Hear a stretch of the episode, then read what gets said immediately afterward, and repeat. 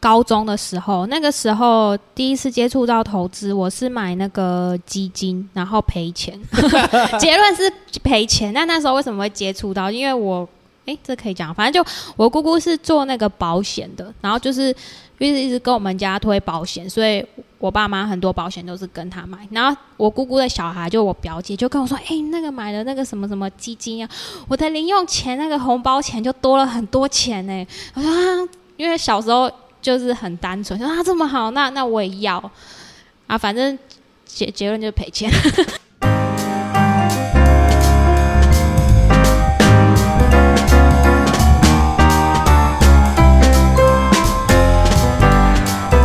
欢迎大家来到你在干嘛的第三十六集，我是节目的主持人 Han。这一集来到我们节目的是东哥经济学 Podcast 的主持人东哥。东哥从高中时期就对投资理财非常有兴趣，积极地利用打工机会认识各行各业的运作模式，同时研究各式各样的投资标的，像是数字货币、黑胶唱片、邮票货币等等。目前将自身的投资心法整理成 Medium 文章和 Podcast 节目分享给观众。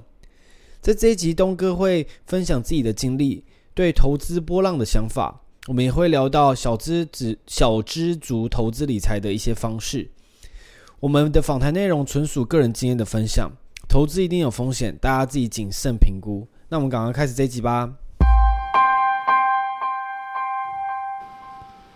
Hello，东哥，欢迎来到我们节目。嗨，主持人，嘿，你好。你可以跟大家介绍一下自己吗？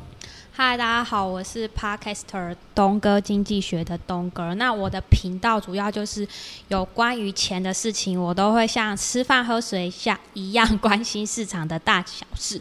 那像是房地产啊、数字货币、邮票增值买卖，或者是一些投资美股，或者是数字货币、黑标黑胶唱片，我都蛮有兴趣的。哇，连黑胶唱片都有兴趣？对对对，我这是我大学的其中打工的一项。因为你。真的很酷，因为我们年纪其实相仿啦，哦、然后你已经就是对接触的那个投资或者是标的，嗯，那么多元，真是非常酷。可我想现在问一个问题，为什么你叫东哥啊？呃，因为我名字有一个“东”字，然后在工作场合大家都觉得哦，我我喜欢的东西很像男生，又很 man，那就干脆叫我东哥好了。所以你现在大家都还是在叫你东哥？就有些人啊，家家人或什么可能就就不会。你有被觉得困扰过吗？就是。呃，不会啊，就是呃，听 podcast 的朋友的以一直以为我是男的，一听说 怎么会是个女生，他们觉得反差很大。或者是群组里的朋友，我一开始没有放照片，然后他们就看我的回回复的一些留言或什么，他们就一直以为我是一位中年大叔。因为一开始的时候，我们就是相遇的经历，就是你有一次寄信给我说，哎，你也像对于我的节目蛮有兴趣，想说合作一集。那我想说，东哥，OK，应该是一个男生，然后再讲经济学，想说。哇，这个我要问什么？没关系，都可以问。没有，所以我就想说，我就看，我就去听你的频道。我想说，诶，等下这是东哥吗？哦，对，应该是很多人的想法都这样。蛮有趣的，蛮有趣的。嗯、那我想要说，我们可以从就是，嗯。这整个故事的源头，就你自己经历的源头开始聊起。大部分人在十八岁的时候，在台湾可能可以开始喝酒，应该吧？据我了解，然后也可以开始学开车，哦、开始进入成年的阶段。嗯、而对你而言，其实十八岁才是真正你开始学会独立的时候。是，可以请你跟我们分享说你十八岁开始独立的故事吗？可以啊，可以。呃，因为十八岁就是我高中毕业的时候。那我们的家，我家的家庭教育就是十八岁的时候你要。你已经是成年人，然后你要为你自己所有的事情负责。那我十八岁的时候，大学，诶，大学，诶，高中毕业大概是六月吧。那我上大学九月才开学，我记得印象中这是有三个月的阶段，所以我要为我自己负责，要干嘛？我就开始去打工赚钱，而且已经想很久，因为我。在高中的时候，很想赚钱，又不能赚钱，因为我念普通科，这样就说：“哎，你要好好读书，或者怎么样？”太棒了，终于找到机会，我可以赚属于我自己的钱，才不会感觉家里给的零用钱好少，就是也不能干嘛。所以我那时候就打了三份工。第呃有呃我还记得第一份那个时候我是去端那个盘子做，就是去餐厅，然后可以吃一餐是五百块，就是你做完整个收完一餐是五百块。然后还有一份工作是去补习班，就是好像教小朋友一些改作，好像里面有国中生还是什么。然后还有一个是去那个好像有一点山上要去贴那个。看起来很像打针的那个一横一横，但是我贴的很烂，还被野狗追。所以我大概那三个月，我记得我存了，呃，赚了快十万块。哇哦！对，新台币。我知道，可好多哦，就是三个月就，而且才刚高中毕业。呃，在就是你有分享到你在大学这整个经历，做过很多不同的打工。对对对对。那你是怎么去选择你打工的行业？哦，第一个就是第一个一定要有钱嘛，钱一定就是基本。再来就是我有没有兴趣，因为我觉得人家说读万卷书不如不如行万里路。然后太棒，我十八岁终于可以离开家里这个枷锁，我可以去探索外面的世界。然后我选工作，第一个就是。第一个潜在我就是会去融进去那个环境里，去看看说哦，原来他们是这样子营运整个商业模式是怎么赚钱，然后老板娘是怎么样呃去雇一整间店。所以我去做这个工作的时候，其实我其实也有一点，就是我大概学会了，我就想要换一份工作去试试看。不会有想说要待在那边一直很稳定，你知道升店长还是什么之类。我我当时是没有这样想法。嗯，那对我而言，我想到我想问你的是，嗯，对于打工的话，就是可能大学新鲜人可能还没有任何的社会经验，嗯，那你去尝试各行各业，更不是你自己有先先前有经验的工作，对。那你会不会觉得这种就是很不舒服的，就是所谓舒适圈之外？对于这个会有任何的抗拒，会觉得哦害羞或者是害怕，这个你不会，你不敢去尝试。这我觉得还好，我觉得一定要跨出舒舒适圈，你才有成长。因为我觉得人生就这么一次啊，我就一定要来经历。我现在不经历，难道我要大学毕业后吗？大学毕业后，我可能没有那么多试错的空间，我是这样子想。所以我就觉得说，我那么想了解，或者我一定要浸泡在里面去认识他们。我觉得，当你是学生的时候，你不会什么，这个是人之常情啊，就是难免的。但是你只要有用心，人家为什么会录取你？老板应该比你还更害怕。你只要有用心把这件事情做好，我觉得这就就很好了。是。谢谢你的分享。这下一个话题就是我们要聊到投资这一块，哦，可以啊。因为东哥其实现在在经营的就是关于东经济学的这个 podcast 节目嘛，然后也有分享非常多的 Medium 文章，嗯，那都在讲投资这件事情。那我接着我们就要开始聊到投资这一段，可以可以啊。那你可以跟大家分享一下你第一次开始接触投资的是什么时候吗？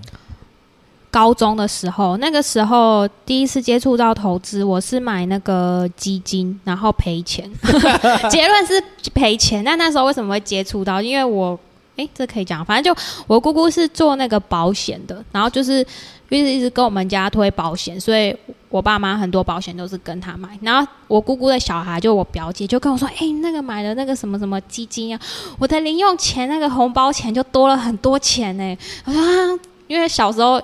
就是很单纯，说啊这么好，那那我也要啊，反正结结论就是赔钱。那时候你是花了多少钱去买这个？你印有印象吗？大概是五万块吧。哇，很多哎、欸！真的吗？五万块我觉得很多啊。你高中生，高中生我我是没看过五万块。我我我其实有点忘记，但是。有其实还有点久，这样就承认自己几岁。没关系，这应该是还好啦。就是对，对对对，就是反正就有有点久以前了，但是对很像是花不少积蓄做这件事情。就是全部 all in 啊。OK，对，这是很有趣的，然后我们可以聊到这件事情。啊、呃，可以跟大家先分享一下你现在自己投资的状况吗？嗯、就是你有投资什么样的标的，而且他们大概是在你多少笔，让大家对于你的投资理财更有个你的 portfolio 更有个概念。嗯、好。那我那是我高中的投资嘛？那我在大学，因为现在的存款的利率非常的低，好像不知道有没有一趴，大家可以定存，可能顶多也才一趴，但是你每一年的。通货膨胀的速率都超过那个，所以你的钱在那边简简单来说会越存越薄。等下暂停，我想问一下，哦、什么是通货膨胀？因为万一有听众不知道通货膨胀是什么意思。通货膨胀就是每一年的那个物价指数会越来越高，就像以前那个王子面一包五块，现在好像十块，这个就叫做通货膨胀。就是说，举例来说，我现在以前一百块可以买到一个麦当劳的大麦克，对对对，但是未来的一百块可能买不到大麦克，这样子。对对对对，所以就是钱会越来越便宜的意思。对，因为像现在一直在 QE 啊，QE 是什么？就是一直印钞票。对，就是对，美国一直在印钞票。呃，其实不止美国，是以美国为首，大家看到美国这么干，大家跟进，OK，对，所以就是因为就是供需需求的问题，我们的币值越来越多，所以就会价值变低，类似这样子的概念。对对对对，好，不好意思打断，因为我怕我们昨天讲了一些专业的东西，可能一些听众对，因为我念商科，有时候讲话就觉得哎，讲的很理所当然，就是我有时候就讲说什么。经济上的护城河，然后就一句话带过，然后就有听众说：“哎，什么是护城河？”那就没关系，我下一集就专门解释说我为什么投资标的要选择经济上护城河的产品。这就是因为有人问我才知道说：“哦，原来有人不懂。”这样是 OK，不好意思，不好意思，刚才打断你。刚、嗯、才说因为通货膨膨胀关系，利率大概不到一趴。对，那我的投资理念就是，我其实。呃，不要限制我自己，我每个领域都碰。像一般我知道玩数字货币的人，就是不会去去碰传统的金融股票那些。数字货币就是像比特币这种吗？对，它就是比特币、以太币。像现在比特币 昨天好像飙到一颗八十万，是不是？对，非常可怕。对对对对对，但我个人认为，其实呃，年轻嗯有的资产就是你未来时间跟体力跟精力，就是不要设限自己，你每一个领域都去碰。那为呃要怎么样让自己？如果你是小资族，想要就是希望自己的财理财越来越大，然后你对这些数字都不是很理解，就是像我我建议的，就是每一个领域你买龙头股，比如说像是美股的话，我可能就会建议那个 Google，因为为什么？会选 Google，因为你是，每天起来都要用 Google，它在搜寻引擎，它有一定很深的护城河，你不大会再去用别的，所以它才会有所谓的超额利润。那我我大概是每一个举例一下，那数字货币就是。就是你应该也只听过比特币，其他狗屎币你都不认识，没关系，你就只认识比特币。它从二零零八年到现在也十几年了，那些背后技术工程师讲那些也不懂也没关系。我觉得有些东西你也不用了解到太深，你大概知道就好。然后台股的话就是台积电，如果想详细听为什么分析台台积电，可以也可以可以听我的 podcast，因为它主要是砸很多资本，那后面它二三名基本上就已经。呃，跟不上，它有它一定的护城河，所以我的意思是说，当小资族，你可能有一点钱，要想要理财，希望自己的钱越来越大，我觉得就是可以分散投投资在各领域的龙头股，那其他的时间你就是去充实自己，想办法做你自己有兴趣的事情，才不会呃每天在那边为现行看来看去，到最后一场空，然后你时间也花了，结果你。好像也没有获得到什么，所以我认为应该要把时间跟精力花在自己最有兴趣的事情上。你做这件事情会感觉到有心流的事情，有成就感。那钱是就是为了怕自己有，嗯，万一怎么样的时候有一个备用金，你不用花。我觉得不需要花太多时间去研究，除非你是对这件事情非常有兴趣，做这件事会让你产生到心流、有成就感。那我就很鼓励你可以一直去研究理财这一块。但是你只是单纯为了要投资致富，我觉得你只要花少少的时间去做这块，是其他的精力去做你认为你很有兴趣的事情。是对，了解。那我之前在于就是。别的节目可能有看到你的 Medium 文章，嗯、然后有写一个，就是说，哇，东哥财富自由这件事情，因为很少其实听到别人说自己财富自由，或者是被人被别人说财富自由。那对你来说，什么是财财富自由？哦，我没有啦，我没有财富。评论这个感 这个内容。嗯、呃，他他们会这样想，我觉得应该是说，像他他帮我写那位是工程师，他可能会觉得说，哦，他没有办法想象他敢离开呃那样。嗯，可能工程师在台湾目前还算是一份薪水不错的行业，他可能没有办法想象说，哦，你怎么敢说换就换？你那个薪水？那我觉得我有选择，就是因为我有理财，比如说我算好我到底每个月需要多少现金流，那我就不需要为了这个工作而去被他绑住，我可以有足够的现金流去指引我的开支之后。那我空下来的时间跟精力，就可以让我去探索更多的可能性。是，对。谢谢你的分享。对啊，我觉得这就是每个人财富自由的定义不一样。那那像你刚才提到你的自财富自由的想法是说，你有自己的时间去去做你想做的事情，就对你来说是财富自由。对对对。那这里分享一下，像呃，我之前不是在会计师事务所嘛，那后来也是跟朋友。创业有做这一块，我们这很多人发现，就是你要投资理财一块，就是现金流是非常的重要。那大部分的上班族，他唯一的现金流就是薪资收入，所以你们呃必须要呃多思考一些方法，让你自己有稳定的现金流。讲一下为什么事务所我们看到有很多中小企业都黑字倒闭？那什么是黑字倒闭呢？就是他的账款看下来都是赚钱，但是就是出现在现金流的状况，它的应收应付卡不上来，然后你一 sale 一拉下来，它就会倒闭。因为他的货款拖太久，所以现金流真的是不管是对于公司或我们都非常重要。比如说你的信用卡，我们不要讲公司，可能很多人会觉得太难。你信用卡如果每次都只缴最低最低的什么应付应付款，应付款对应付款，那他那个利息好像蛮高的，那他之后一直一直滚一直滚，那是不是很可怕？那你要说啊，没关系，下次我下个月有钱再进来。那你有每个月固定的钱嘛？所以你真的是要很去理解你每一个月到底有哪一些固定的收入去 cover 你的支出。嗯，对。是。我刚刚刚刚有个小故事，我也想聊一下，就是你刚刚讲财富自由那一块，因为我前几天在家里找到一个那个，因为之前办信用卡，然后会送那个就是 seven 点数，有时候他们就说，哎，送一个 seven 点数，就是手手刷嘛，这样子类似，然后就收拿在打扫之后找到一个一千块的 seven 礼券，然后到期就只到一个礼拜内到期，他说哇，那用不完，所以我就必须在一天内把一千块的 seven 礼券花完，嗯，那我就拿了两个篮子，哇，原来财富自由是这种感觉，就是一直全部狂丢。然后终于买到一千块，可是对我来说那不是，可是那就是对我来说其实不是财富自由，因为对我来说有点像是，因为买完完全没有什么快乐感，就觉得哇，怎么那么多东西，嗯、然后而且买了一大堆没有要用到的东西，就买了一堆饼干跟泡面，就可能长久之后要吃的，但当下没什么感觉，所以不是说越来越多现金就是让你有财富自由感觉，是你没有感觉到快乐这件事情，我觉得是这样子啊。我我觉得是诶、欸，我觉得。很多时候，如果你是为了钱去做这份工作，或者你已经觉得这个环境都很糟透，可是你因为钱没办法，你被绑在这里，你的生活就会变得有点行尸走肉。但是如果你有平常有理财，让你自己有余裕跟比较有一些宽裕的时候，你可以去做选择一些，也许现在薪水比较少，但是你做的那份工作会感觉好像 spotlight 打在你脸上，这个快乐是多少钱都买不到的。是。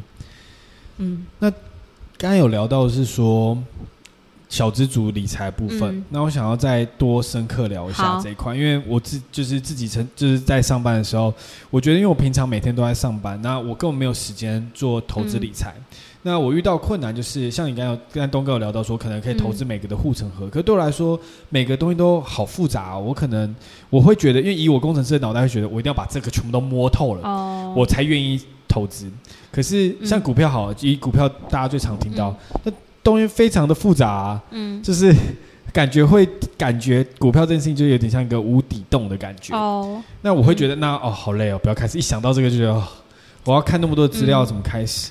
那你会觉得你可以建议就是小资主要怎么开始吗？其实我觉得这好像我最近发现好像很正常，尤其像你是工程师，我发现越专业的人越容易就是会有那种专业近视眼，他就会觉得每个东西一定要研究的很透彻，有点这种感觉，呃，还蛮严重，但是。像因为我呃对新创领域很有很有兴趣，我就我有会去观察那些很有钱的人，那我就可以分享一下。像我们公司之前老板很希望那个软银的老板孙正孙正义先生来投资我们，嗯、那你们有空可以去看一下他的演讲。其实他真的专业的也还好，但他就是他很哎、欸，应该他不会听我节目，就是他可能会听我的节目。他他其实有讲到一个重点，你们可以。去找一下，他根本也不知道未来谁会起来，但是他知道未来到底是那一区，比如说是 AI，他就 AI 全部，比如说一百间公司，他就全砸，一定有一间会被他砸中，但是那一间砸中形成护城河赚的钱就把他赔的全部 cover 掉。他说我根本就不用懂那些技术，所以我其实就学到说哦，原来有钱是这样子啊。还有后来孙正义他有讲。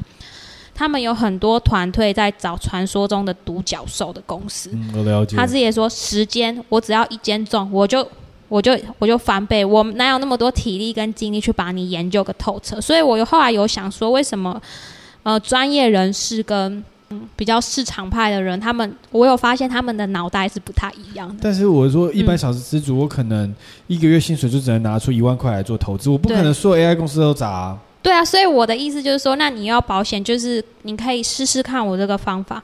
每个领域，你股票现在也可以买零股啊。那那你觉得说，对于专业领域不够熟悉，嗯、我不敢放钱进去这件事情，你有什么想法？就是假设你叫我买台积电，好，现在台积电五百块。你就想说三百块的时候，你想说大家就是预估目标就是五百块，那你就想说，哎、欸，可现到了，到底是不是会开始往下走呢？哦，对，因为毕竟这是供需需求问题嘛。嗯，到一定的地方就会往下走，嗯、这是势必在行、嗯。如果你很想投资，然后你平常在存钱，我觉得你也可以完全不用看。那你每个领域的护城河你知道，或者是你买 ETF，那你什么时候买？就是当有新闻告诉你大跌的时候，就很像 LV 精品现在大特价，你就进去买就对了。是，然后买了之后你就不要动。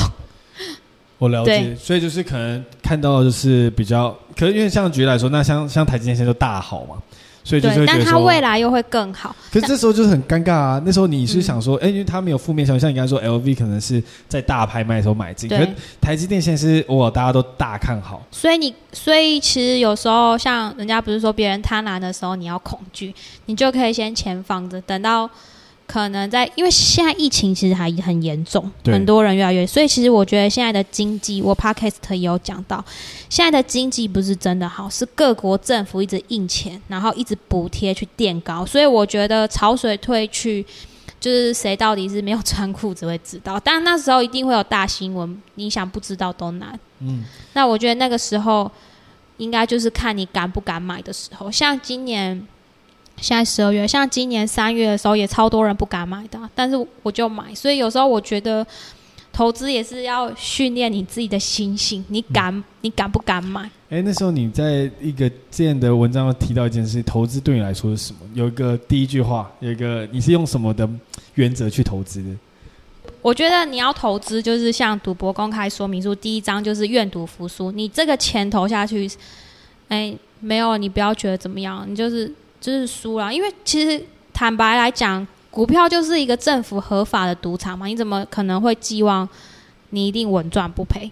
就是去算那个胜率比较高的。那如果你要稳赚不赔，你就是去买定存啊。但是定存你真的稳赚不赔吗？依依照我们刚刚讲的通膨，你就被吃掉。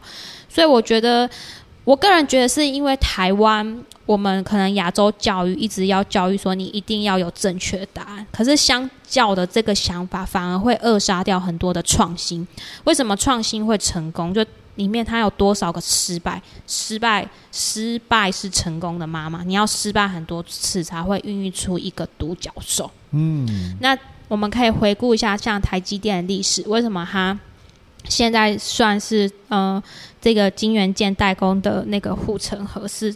很大，那个时候台湾的创投也是很风行，一直砸钱，所以有很多人失败才烧出一个。所以相反来讲，如果你没有承担一些风险跟失败，哪来后来后面的果实呢？是，嗯，就是如果我现在就是呃，我就是一般的上班族，那我现在就只有固定的一个稳定的薪资。那你刚刚有提到说，应该要建立更稳、更多元的现金流。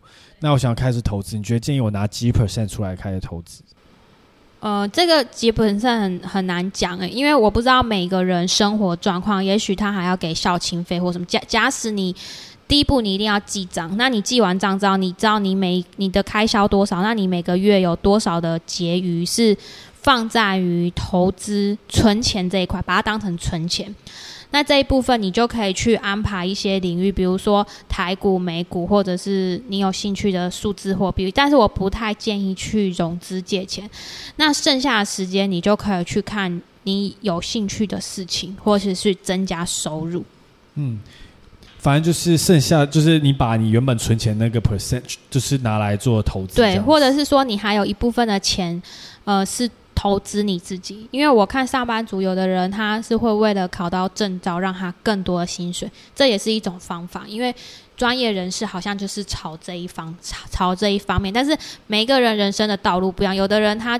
就是说，有给他制定规则，他就会努力去达到。那像我是草根型的，那个方式就不适合我。我希望我自己去闯出一片不一样的天，这样子。就是你要去了解自己怎么样比较适合。是，就是看自己的忍受程度是长什么样子。对对，然后你要把你的时间跟精力成本。那因为像我们现在还很年轻，我们有很多的试错的空间，所以我觉得就去试试看。嗯，对。那刚刚有聊到这个趴树，这个是我一直很好奇的，嗯、常常在，因为我对投资没有太多概念，嗯、但是常听到说，我停损就设在十趴，或者是我能赚就赚十趴，我就会出了。哦、但我觉得这超莫名其妙，嗯、就是我要怎么去？就我觉得这超级难定。就是假设好，我就要投台积电，举就是一直讲台积电，嗯、因为我觉得这是台湾最著名的例子。对我要投台积电，那我今天买进去，我假设到我的容忍度就是它跌了十趴，我就一定要，就是一定要。不会，我我我的方式是。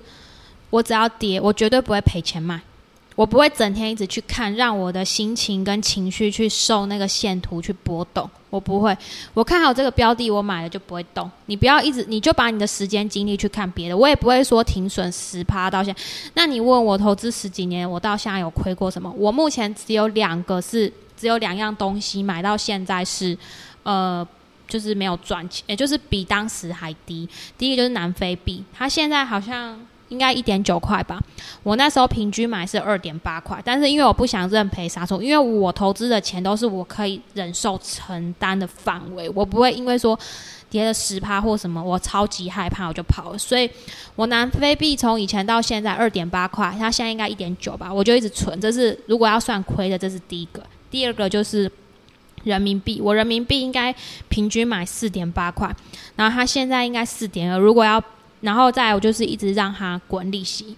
那我其他每一样都是赚的。是，可是这边有一点是我想要请教，就是。因为，所以你刚才第一个观念我觉得蛮酷，就是讲到说你就是因为这本来就是投投资理财嘛，就是赌博公开说明书，你认为就是说这件事情就是你看好了，你就是下，对，那如果全部没了，你都可以接受，对，这是一个其实是蛮好的观念，因为如果真的突然有一天它崩盘了，你都不会发生什么事，对。因为这是你一开始先预设条件。是，但有一个想法，我想跟你讨论的是，嗯、如果这时候你定一个十趴认赔杀出，就是你就你就你就你就算了。这时候你可以把你赔的东西再转移到，呃，你认为会再赚钱的？我我不会，因为这对我来说花太多时间跟精力成本。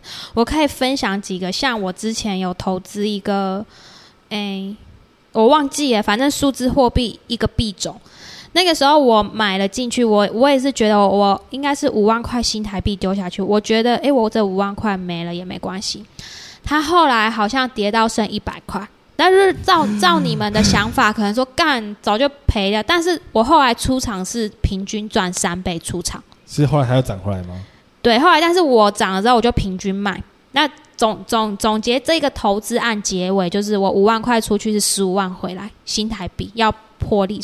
所以其实这中间我我真的是完全对于这些波浪我已经了然在心，就完全不会有什么感觉。那我美金是三十块多全部出掉，我等到。二十七点五、二十八块的时候买，我完全不会说跌到什么很低。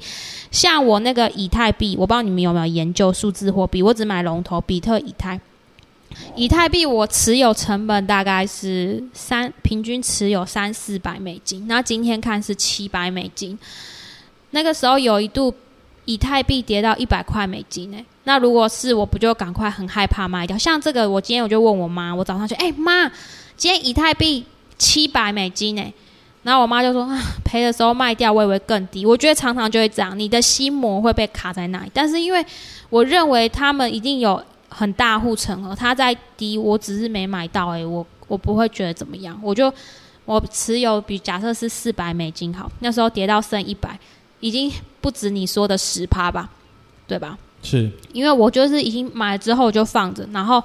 因为数字货币是二十四小时，然后你可以挂单，我可以设定我要买跟卖。因为我那时候压根没有想到它居然会跌到剩好像一百块美金，那那时候最高的时候是一颗一千四百块美金，所以我的投资就是这样，我放在那边，就像你找一个人，你就不要花心思去找别人，就放，你相信他，他有一天一定会回来。嗯，嗯，OK，这是一个蛮酷的观念，因为我之前有跟别人聊到，他是建议说，他是说。他到一定地方，他做一个停损，停损之后，他会把那个钱转到别的地方，他认为会再涨的，因为他就是他就是认为说，嗯、哦，我真的看错了。就像我自己有在听古埃的频道，他就是有在讲、哦，有我有听，他会说，哦，你就是要有时候你就是要承认自己认看错了。哦，他真的有可能看错。如果因为刚刚以太币的例子是他后来涨回来，如果他一直没有涨回来，就是。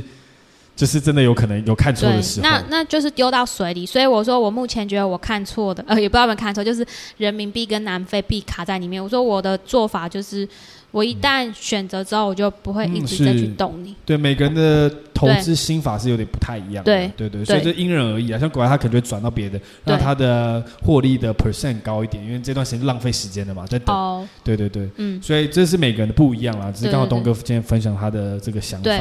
对。那刚才一直我一直在想绕回来聊一个议题，就是说，因为这个东西是无限深度的。就是像不管是我对我来说啦，嗯，就是因为我会觉得我搞不懂嘛。那或者是像我在健身房跑步的时候，会看到很多人在跑步机上看财经理财的节目啊。哦。那你会觉得说，假设今天一个小资族要好，今天已经有分享讨论了投龙资的龙头的护城河，还有龙头的标的，但是在这么多要摄取那么多，现在在资讯那么发达，要摄取那么多的资讯，又看新闻啊，Facebook 或者是很多财经节目啊，我要怎么用最有效率的地方去摄取这些知识？你问我，当然是觉得听 podcast，因为我觉得听是人类最直接的，因为看就等于多了一个媒介。看是因为呃，我们人类听是不用学习，直接就可以听，你不用人家教你。可是你读东西，你还要学写字，你等于读到你懂，再吸收进去，再吐出来，你可能已经剩下二三十趴。所以我个人觉得听是最有用，而且。因为现在一个好处就是自媒体兴起，你可以去选择一些你觉得对你来讲频率比较对的频道，它可以帮助你。而且我也觉得你就是人都有那种阶段，你大概比如说你现在是一年级，你就大概找二三年级的教你，他也比较会教。我了解，对对对对。有时候你有时候像像有，我现在看财经我都不知道在攻啥小，因为有时候觉得就是他讲太多太复杂的东西，我就觉得。而且其实我觉得重点是。对，重点是你只要你的目前你的呃，你要搞清楚你到底为什么要这样做。你就是哎，你是上班族，你要存一个备用基金，你想要买一间房子，那你大概目标设好，就朝这个方向去做。理财只是一个管道，再来你就是去增加你的现金流。所以你要去安排时间，不是说你看了很多一些很神奇的故事，当然会上节目，可能。就是比较少数，或者是他如果是开杠杆很大，或者是赌博，你要想说，赌博公开说明书，万一失败了，你承受得起吗？对，就是融资就是杠杆的风险，就是你失败也是以倍数在做失败的，不是？对对对，所以大家不建议融资。呃，就看你啊，如果你很年轻，你觉得你的薪水很高，你可以拼一拼，我觉得也无妨啊。你可能年薪很高，一下就还完了。是。对那有很多人可能就是嗯，不管是社群上，可能都会讨论一些有钱人，但你好像不是这么认为的。嗯、就是你可以分享一下你对于这个的观念是什么吗？我其实没有很注意看什么，但是我觉得网络上就是。社社会的缩影啊，假设他可能就是上班之后下班就是躲在键盘里，他没有走出去外面的世界，所以然后他不是有一句话说，你最常相处的那六个人的的资产差不的平均就是你的资产，那也许那些网络上仇富的人，他身边的人可能。那六个人都是仇富的人，所以他导致他会讲这样的言论。哦、如果他愿意走出去跟那些高手情谊，然后并且实践，我觉得他应该就不会有这样的想法。是，哎、欸，我们刚才其实聊到很多关于投资的事情，嗯、其实理财方面我们比较少聊到。嗯，嗯，那你自己是有记账的习惯吗？有啊。你什么时候开始记账？嗯、呃，我有点忘记，十几岁吧，还是大学？那你有没有遇、哦、这样记账的话？你自己都是用什么方式去记账？我觉得这是一个蛮重要，很多人都很懒得记。哦、就 App 啊。你都用什么 App？就是我之前有推有讲过那个发票存折。那我大部分都是尽量能刷卡就刷卡，所以它比较好分。所以你每次刷完卡，你还会再记一次在你的账上吗？还是会等账单来再做？啊、等账单，它上面都会有，因为我很懒惰。是，所以就只有付现金的时候，你才会记在账上。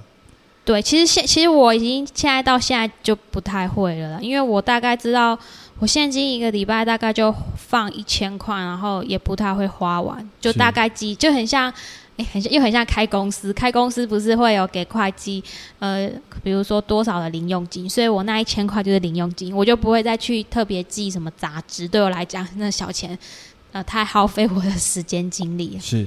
那你的理财观念是什么？就是说，你固定是怎么样去？你是每个月就是就是有分几 percent 是 for 投资，几 percent 是 for 呃个人开销，几 percent 存未来旅游这样子的方法吗？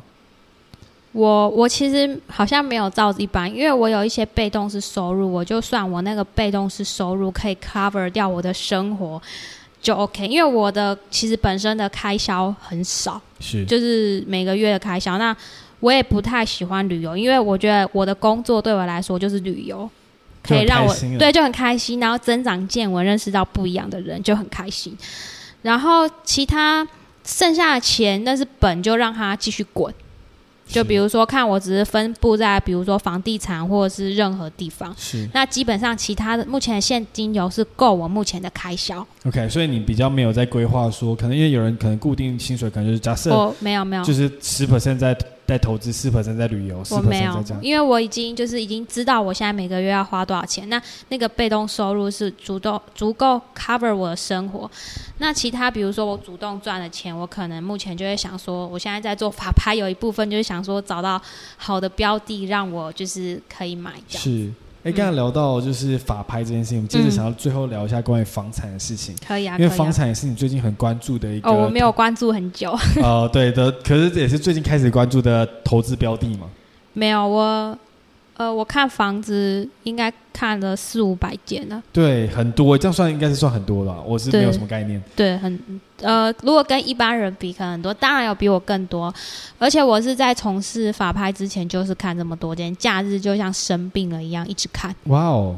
哎，那这是这这是怎么样的契机，让你那么有动力的想一直不断的看房子？哦，这就是我大学念财税系啊，然后老师也是很可以爆料老师嘛，就可以姓什么就好。还 没有，哦，对，就是就是那个环境，你念那个系，然后大家就知道哦，因为那个税法啊，反正反正专业就懒得讲，就知道说土地在台湾就是可以赚钱啊，有能赚钱的东西，我当然就有兴趣，就会开始研究。那知道这个大方向之后，那我就要实际去看到底是哪些物件可以买，哪些物件不能买。那因为看房子，以前是随便买都很脏，但是我现在觉得是越来越趋向专业化。哪些到底是不能买？嗯，你买了之后会很麻烦。是，对。那你就是累积经验之后，你就会越来越熟悉那个敏感度，你就会知道哪些可以买。所以你从事法拍业务也是因为你觉得哦，这是感觉可以学习到更多专业知识。对对对，因为像以前预售啊、嗯、新城啊、中古屋或什么，哎，如果想要听仔细的朋友，可以到我 Podcast 听，我大概有有出几集是讲这个。对，大家还是要继续留在这个频道。我怕大家听一听，突然对这很兴趣，就不来了，嗯、就继续在 开玩笑。所以我觉得刚刚也是，就是一脉相承。到你原本打工，其实都是在于你去尝试各种你有兴趣的地方。嗯，然后到现在你从事法拍业务，也是因为你想要更了解房产。对，而且因为法拍它是进入门是有门槛的，它不是像中古屋，比如说像。信差房屋或者是什么一直在招人，新人一进去五万，然后基本上你只要没有经验就可以当业务。那法拍它呃比较多一些，要法就是它的门槛比较高，那不是很很容易，你有很容易听到你朋友说买法拍吗？我是第一次听到。对，因为有门槛，它才有利润。所以有门槛，意思就是说它的知识厚度比较厚。但我一听到有利润的东西，我当然就会兴趣，眼睛 对发亮，然后就、哦、还好。我以前也是念蛮多法的，然后就去面试的时候就跟老板说：“哎，我我这个以前有学过，有学过，可不可以录取我？”然后就是我觉得录取是一个很重要的门槛，你进去你就要表现很积极努力，然后一直要跟同事请教学习。哦，然后你才会把他们的功力吸到你的身上来，这样子。嗯，我觉得很酷。可是我真的是很好奇一件事情，我就是一路在打工啊，换了那么多，嗯，做了那么多工作，而且全部都不同产业。对，你真的没有遇过任何挫折的时候吗？挫折，就是会觉得这东西可能。自自己真的，因为像举例来说好了，像投资对我来说，嗯，好像蛮不错。但是我对于那个数字在跳动是没有什么太多感觉。嗯。但我对于有很多钱这件事情是很有兴趣的。可是对于这跳动，我是没有很感兴趣的啊。你不会觉得有时候又不是所有东西就真的对你那么有趣？哦，你说我最讨厌的部分，我当然一件，我觉得任何事情都你再喜欢，你再喜欢的事情也是有他讨厌的地方。那我可以讲我不喜欢的地方，就是做一些很例行性的事物，比如说。整理表格啊，或者是整理，像去一去办公室看到最乱的那个就是我。但是女生的位置通常都很很整齐，但是我就是乱七八糟，然后好像好像有蟑螂，然后在笑我。然后对我就是或者是一些做一些很，我比较喜欢做发想性的工作啊。简单来说，我我知道我自己知道我自己是创意人才，然后叫我去排版或者是做一些很例行性，这我就蛮讨厌的，而且也做不太好。那你怎么克服这个心心魔？就是说，有时候觉得真的让你不舒服。哦，这个时候就人际关系很重要，就是你要帮忙同事，然后请同事帮你看，就说：“哎，我到底又哪里有错字？”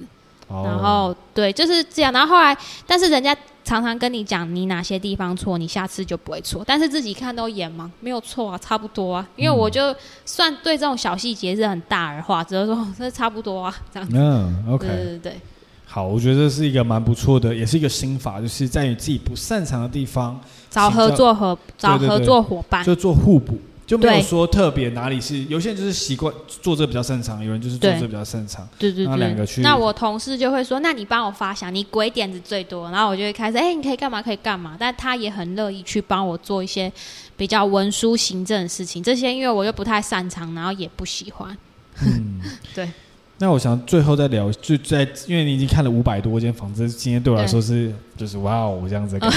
嗯，就是你可以分享一些就是看房子基本的观念嘛？如果是因为最近可能很多人想要自住用宅，嗯、那你觉得、哦、或者是投资怎么去看待这个房子是不是适合？嗯、可以给一些基本的观念吗？我有时候现在觉得我在讲这个题目应该要更早几年前，因为我觉得我好像已经看太久了，有点有点老司机的感觉，就是麻木。应该是说有时候讲一些东西。人家会，我都觉得很理所当然。可是你们可能不太懂，我已经忘，已经，我已经去忘记每一每学一个东西，然后你还是初学者，踉踉跄跄的那种感觉。那应该跟我合作，我就是踉踉跄。所以，所以我觉得我，我先提稍微提提开一下，等一下再回来讲这个问题。就是，所以我一直会一直想要去跨领域学习，也是一个点，去保持初初衷。因为我每跨一个领域，我。当就像一个小 baby 走路踉踉跄跄的，所以我才能够去体会说，哦，原来你现在问我这个问题，我因为我已经碰很久，我觉得回答的像吃饭喝水一样简单，我应该要有一样的耐心去去讲解。就像别人看我说，你怎么这个也在算错？你是低能儿吗？啊，因为他们碰很久，他们当然不觉得是怎么。那现在回到小资组，在我我觉得你就是算好你自己的预算，也是回归到理财的根本。你有多少头期款？你之后每个月你可以 cover 多少房贷？可以之后你锁定区域去看。那你你要了解你买房子是为了什么？就是很多问题你可能要先问自己问清楚。很多人说我要自住也要投资，那那我现在先不知道你的答案是什么。那我那时候买，我是觉得我自住投资都要，所以我是怎么选点？我就是选择蛋黄区。我觉得让我而言可以进可攻退可守。我今天买我自己住，可是你难保你住个几年，你你会一直想住在这？也许你换工作，你想换个环境，你一定要被它绑在这边吗？如果你今天买一个乡下的地方，蛋白区，涨的时候它可能会涨，但跌的时候它跌最多，你是很难把它卖掉。所以其实你要去想到你下一手到底是有谁会去买这间房子，才去决定这个价格。就是有些比较笼统性，你要去思考一下这个问题。那你思考好之后，你就要想说：哎，你可能住五年后，你这样住，你下一手会愿意用多少钱买这间房子？所以就是当一样跟股票，其实很多道理逻辑都一样。你买那个可以，那进可攻退可守。哎，你还有多的资金，我现在又不想住这边，你那边是不是可以租人家，他帮你 cover 房贷，然后还会每个月多吐零用钱出来，那不是很好吗？所以你还是要去对自己的资产有一定的呃了解，最主要还是现金流这样。是，嗯，刚有聊到说第就是说买蛋黄区这个问题，那你觉得如果是第一次购物又要自住也想，当然每个人都自住想要投资啊，当然就顺便嘛。对对对，那、嗯、那你觉得是有什么类别的房子可以买，或者要怎么看？因为嗯，就是地区要怎么看？蛋黄区也很多啊。第一个漏水觉得不行。嗯。那凶宅你是第一个，我也不太建议，因为凶宅大家都查得到。对。但是凶宅如果你摆久的话，嗯、呃，是会有利润。那这次之后再讲。你既然都是小资，可是我觉得如果你不怕鬼又便宜，晚上有人帮你盖被也是不错。因为它是大黄区啊。我有点害怕。OK。我有点害怕。对，我已经害怕，我怕鬼。嗯。那就是学区这些也是要注意的吗？还是？呃，对，在我觉我个人是觉得最重要的是交通。比如说，在火车站啊、捷运站啊旁边有没有公车啊？这样才比较会有人流。然后再来第一个就是，再来就是你旁边有什么点，如果你旁边很危险，像我最近去看一个，他旁他虽然都大了，但是他那边都没有 seven，又是草。那我觉得这就不是所谓的蛋黄区，要有一点人味的感觉，嗯、有什么 Seven 啊，什么早餐店啊，至少有一个小型的社区嘛。你就是一样，你当你离开，会有人会愿意来吗？是，对，毕毕竟还是因为大部分的人要工作，那要工作大概就是交通，它交通要方便嘛，那工作机会可能就是北部地区比较多这样子。是，嗯。好，那今天感谢东哥跟我们分享自己的经历，还有一些投资的心法，还有我们聊了理财啊，还有投资，还有房产的一些想法这样子。那以上其实我们不是都不是一个就是标准的答案啦，因为所有的投资理财都是请详读公赌博公开说明书，对对对，愿赌服输。对，那大部分都是我们就是东哥以自己的经验做分享，对，大家只是参考，这是非常重要，因为每个人都每个人的投资法则，如果你。照着巴菲特走也不一定会赚钱。是啊，就是、他之前是亏很多钱，有人把他救回来，这 反正就这样。对，所以就是说这件事情是因为巴菲特他本身的忍受范围很高，所以他亏那么多钱也没关系。对，那每个人的忍受范围不一样，必须要找到自己适合自己的投资心法啦。嗯。嗯，那接下来我准备一些固定的问题来问一下东哥，这样子。哦、你自己最喜欢一本的投资理财书是哪一本？其实其实我没有，我都是。人，我就是一直问很厉害的高手跟老师，然后我没有在看那些书。Oh, OK OK，嗯，那如果你能回到大学毕业那一天，你会对自己说什么？大学毕业那一天哦，对，哦。干得好啊，比特哎、欸，应该比特币要多买一点。那时候应该要用学校的电多挖矿一点，怎么那么白痴？哦，对对对对，没有啦，那时候直接对挖矿还是相对比较麻烦，而且电费很贵，挖矿用宿舍的电啊。那时候回你怎么没有赶快挖矿？那是犯法的，没有？哦，是吗？对，那还是犯法。最近像有人就是因为用用比特币去挖矿，然后电费暴涨，然后就是很像是有法律限制这一部分。哦，那以前大学应该是没有限制啊，现在应该是已经有。哦，好，来不及了。现在对。那你自己在自己身上做过最好的投资是什么？最好的投资哦，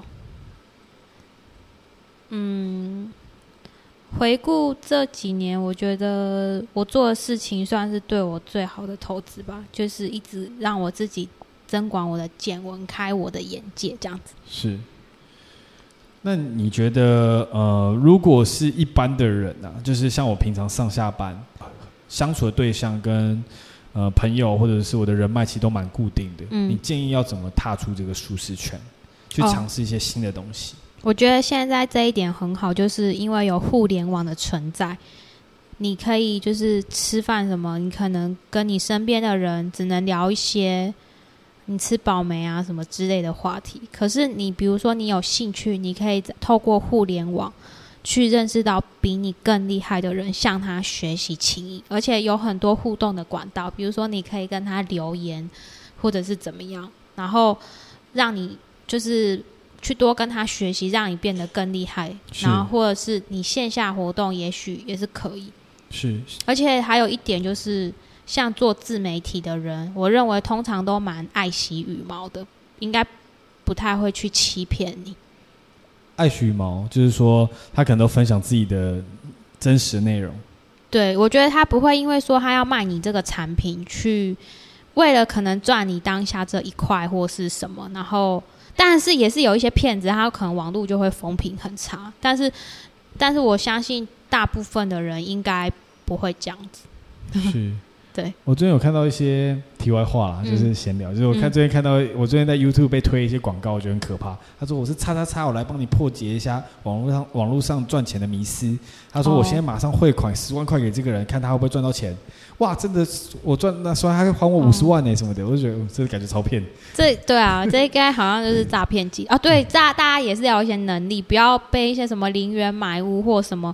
像我现在法拍处理很多案件，有一间在那个板桥叫做金富地堡，他他好像就是一个叫江妈妈，很会做社群还是怎么样，然后就骗了很多小资族买那种他。根本不属于他的房地产去信贷，然后导致好多间被法拍，然后你去找议员或什么根本就没有用，因为你白纸黑字签下来，所以有时候还是要有一些基本的法律常识。我我也不知道说这个怎么样，因为我可能大学本身就念财税系也修了蛮多法律，所以我就比较不会上当，所以这部分大家要自己小心。嗯，现在诈骗其实非常多，像之前我就收到一封简讯说，哎，中华电信忘记缴钱喽，嗯，那我就点进那链接，然后还叫我输入电话号码跟名字，结果我后来发现，哎，我突然输入完之后想，不对啊，钓鱼，他怎么可能会知不知道我的名字跟我电话号码？他还说我没收到钱，然后我就被调了我的名字跟我电话号码啊，就被骗啊。对了，那如果你们要防止被骗的话，就要多听东哥经济学，不会骗你们。要多听你在干嘛？好，好，那那个，如果你的社群资料、你的 IG 插花都从这世界上消失了，只能留下一句话。哦，我没有 IG 哦。OK，对，大家不要被骗。Facebook，对，你的 Facebook 插花都从这世界上消失了，只能留下一句话，你会告诉大家什么？一句话哦，认真的活每一分钟啊，不要后悔。嗯，好哦，谢谢。好，那我们这集就到这边喽。好，拜拜，拜拜。